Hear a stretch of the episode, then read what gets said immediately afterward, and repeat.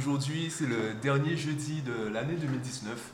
Donc pour ce dernier jeudi-jeudi de l'année, je voulais revenir sur euh, cet éternel débat entre la qualité et la quantité. Qu'est-ce qu'il faut mettre en avant? Tu sais que je ne suis pas partisan des, euh, des débats l'un ou l'autre, je suis plutôt euh, pour l'un et l'autre. Mais ça veut dire quoi viser la qualité et la quantité? Je vais te prendre l'anecdote de mes vidéos, les vlogs, puisque je pense que tu l'as remarqué, j'ai arrêté de publier tous les jours. En fait, quand j'ai dépassé la barre des 100 vidéos, j'ai commencé à perdre l'envie de publier tous les jours. Et c'est en réfléchissant, je me suis rendu compte que j'avais déjà réalisé, j'avais déjà atteint certains objectifs en termes de qualité et aussi en termes de quantité. Je voulais tourner mes vidéos plutôt vers un côté divertissant parce que j'ai commencé à faire les carousels et dans les carousels, puisque je, hum, je développais déjà des idées un peu plus sérieuse, on va dire. Je voulais pas faire des vlogs euh, avec la même substance, avec le même contenu. Je voulais un peu varier euh, les supports. En même temps, je l'ai testé, faire des vidéos à la salle de sport, faire des vidéos à la plage, euh, à la rivière, faire des randonnées, etc. C'est bien, mais je me voyais pas faire ça tout le temps.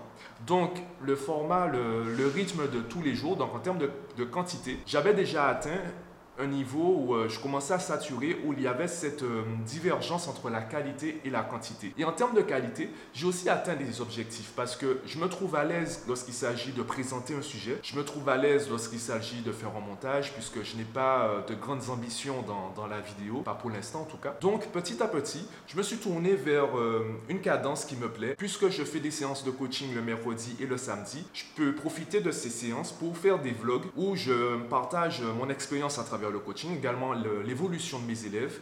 Et je peux aussi ben, sponsoriser ces vidéos sur les réseaux sociaux pour euh, montrer aux parents comment je travaille et leur donner peut-être envie de travailler avec moi.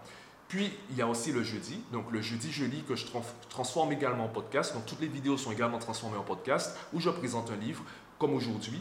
Donc, ça peut être intéressant de, continuer ce format. Donc, le, rythme de trois vidéos par semaine, c'est un rythme qui me convient parfaitement, pour l'instant, en tout cas en termes de quantité, de qualité, c'est pour cela que je le garde. Par contre, avant d'arriver à ce résultat, eh bien, je ne savais pas. Je ne savais pas quelle quantité avoir, je ne savais pas quelle qualité avoir. J'ignorais quelle était la qualité pour moi. Évidemment, quand tu cherches sur YouTube, tu as beaucoup de vidéos, beaucoup de tutoriels qui te montrent comment faire ci, comment faire ça. Mais le plus important, c'est trouver la qualité et surtout la quantité pour toi. Et c'est ça le piège de ce débat entre la qualité et la quantité. C'est que la quantité, tu la connais. Par exemple, moi, ce que je dis ben, même à mes élèves, c'est si tu ignores quel cadence savoir, ben, fais tous les jours. Tu vas forcément progresser. Il suffit que tu saches te corriger, donc faire des, des bilans, prendre du recul par rapport à tes résultats, voir ce qui a été, ce qui n'a pas été, ou du moins ce que tu pourrais améliorer. Et si tu es dans une marche de progression, la qualité, tu finiras par l'avoir. C'est un peu la phrase que je répète à mes élèves. Les bonnes notes sont des conséquences, ce ne sont pas des objectifs. Parce que si tu es dans une démarche de progression continue, un moment, la qualité, tu l'obtiendras. Donc, un moment, tu obtiendras le niveau qui te permettra d'avoir de bons résultats. Par contre, si tu vises directement les bons résultats, tu risques de sauter des étapes. Et même si tu arrives à obtenir des bons résultats à court terme, tu ignores si tu as vraiment le niveau pour garder cette qualité sur le long terme, pour avoir finalement des résultats durables. Donc, la qualité, tu ne la connais pas au début. Et tout ce que je suis en train de te dire, ben en fait, je l'ai compris en lisant un livre qui est vraiment court. Euh, je vais te le prendre. Ce livre, c'est Non, c'est bon.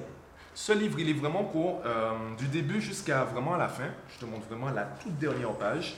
Il y a, je ne sais pas si tu vois bien, il y a 96 pages. Donc c'est un livre qui se lit très rapidement. En une soirée, tu l'as fini. J'ai eu ce livre peut-être en 2014, peut-être 2015. Et depuis cela, en fait, je continue à appliquer l'enseignement de ce livre. L'enseignement, pour résumer en une phrase, et tu sais très bien qu'on ne peut pas tout résumer, vraiment tout résumer en une phrase, donc c'est pour ça que je t'inviterai quand même à lire ce livre. Pour résumer en une phrase, ben, c'est un peu ce que je disais, c'est que la qualité au début, tu ne la connais pas. Donc vise le non, vise l'échec. Parce que quand tu réussis, eh bien tout le monde te dit que c'est bien et ça s'arrête là. Par contre, quand tu échoues, eh bien tu as des retours. Les gens te disent euh, non, c'est pas bon. Et en leur posant des questions, pourquoi vous, vous pensez que ce n'est pas bon? Pourquoi ça ne vous plaît pas? Tu finiras par savoir qu'est-ce qui plaît aux gens. Et c'est un peu le risque des, euh, ben, des fausses bonnes idées, également des faux succès. C'est que tu peux faire quelque chose qui plaît à tout le monde, mais personne n'a envie de mettre de l'argent dans ça. Donc tout le monde va te dire, c'est bien, continue. Par contre, ben, tu es encore au chômage ou euh, tu galères encore à payer tes factures parce que même si tout le monde trouve que ton idée est géniale, personne ne veut payer pour cela.